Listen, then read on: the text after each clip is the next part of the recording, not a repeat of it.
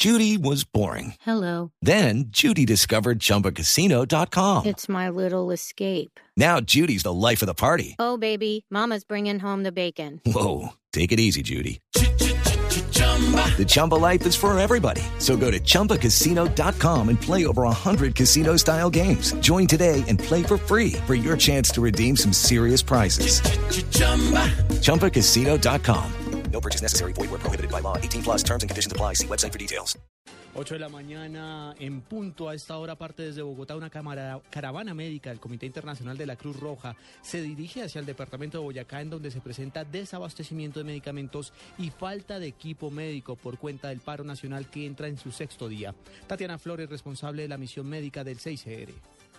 Eh, estamos haciendo una caravana humanitaria por petición del Ministerio de Salud, que muy preocupado por la situación pidió el apoyo del Comité Internacional de la Cruz Roja y del CICR y de la Cruz Roja Colombiana para ayudar, acompañar esta, esta caravana humanitaria. Propuesta de nueve vehículos, se lleva oxígeno, insumos hospitalarios, medicamentos, puesto que ya algunos hospitales de la zona de Boyacá están eh. Adicionalmente llevamos dos ambulancias con el fin de verificar si podemos hacer algún traslado de pacientes que necesiten traslados eh, y que estén en este momento obstaculizados. Y camioneros eh, del Quindío, unidos al paro nacional, continúan su protesta pacífica al movilizar algunas vías y tener parqueados eh, 400 vehículos de carga. Entre sus exigencias al gobierno nacional no solo piden en el bienestar de su actividad productiva, sino en el bienestar social de sus trabajadores, conductores y ayu- ayudantes. La información con Juan Pablo Díaz. La seguridad social de los conductores y su bienestar integral es una de las principales exigencias que los camioneros del Quindío, unidos al paro agrícola nacional, dirigen al gobierno del presidente Santos. Mejores condiciones dignas y humanas para los conductores, que tengan derecho a la seguridad social, que tengan derecho a los planes de vivienda, que tengan derecho a una pensión de jubilación en el momento de su retiro. No queremos ver camioneros en la indigencia como está sucediendo en este momento. Según Alberto Arango, vocero de esta agremiación en el departamento, otros temas que reclaman son la reducción en precios de combustibles, el aumento de los fletes y la chatarrización de los vehículos antiguos, entre otros. 400 camiones en esta región continúan inmovilizados. Desde Armenia, Juan Pablo Díaz, Blue Radio. 8 de la mañana, 3 minutos. A esta hora en Manizales se abren las urnas para las elecciones atímicas de gobernador para el departamento de Caldas. José Fernando Berrío.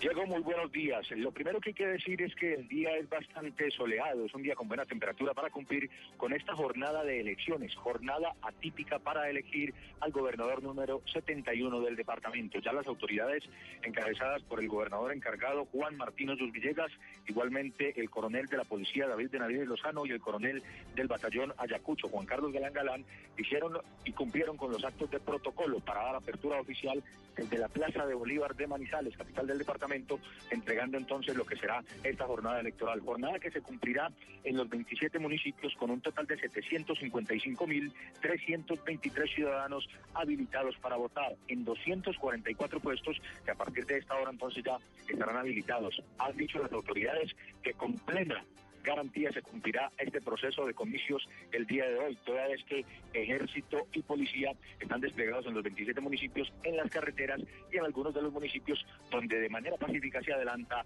el paro del sector agrario. Información con José Fernando Berrío Becerra desde la ciudad de Manizales para Radio. 8 de la mañana, 4 minutos. Estaremos muy pendientes a esta información, José Fernando. Luego de momentos de tensión en la mesa por el anuncio de las FARC, los negociadores del gobierno regresan a La Habana, Cuba, para continuar con el proceso de paz. Los detalles con Lexi Garay. Hola, buenos días. Hoy regresan a Cuba Humberto de la Calle y los demás integrantes del equipo negociador del gobierno para retomar los diálogos con las FARC mañana lunes a primera hora. La decisión se tomó luego de una reunión extraordinaria convocada en Casa de Nariño por el presidente Juan Manuel Santos, en la que se analizó a profundidad el momento que vive el proceso de paz tras el anuncio de un referendo para refrendar los acuerdos. Los únicos que no participaron de esa reunión fueron el general José Enrique Mora, Sergio Jaramillo y Frank Perth, quienes debieron quedarse en Cuba para recibir a los representantes de Naciones Unidas en Colombia y del Centro de Pensamiento de la Universidad Nacional para discutir la realización del próximo foro de paz. Lexi Garay Álvarez, Blue Radio. 8 de la mañana, 5 minutos, y hay luto en el deporte por la muerte en la capital del Atlántico del exfutbolista José Boricua Zárate, subcampeón de América en la selección Colombia que dirigió el Caimán Sánchez en 1974. Nos amplía Eberto Amor. Con gran dolor recibieron en Barranquilla familiares y amigos la muerte de José Boricua Zárate, exfutbolista que integró la nómina de la Selección Colombia en la década de los 70 y cuyo deceso se produjo ayer en medio de la pobreza en el Hospital General de esta ciudad. Su hermana Isabel Zárate, quien lo acompañó hasta los últimos momentos, dijo que el boricua de 64 años venía gozando de una condición favorable a pesar de haber sufrido la amputación de una de sus piernas.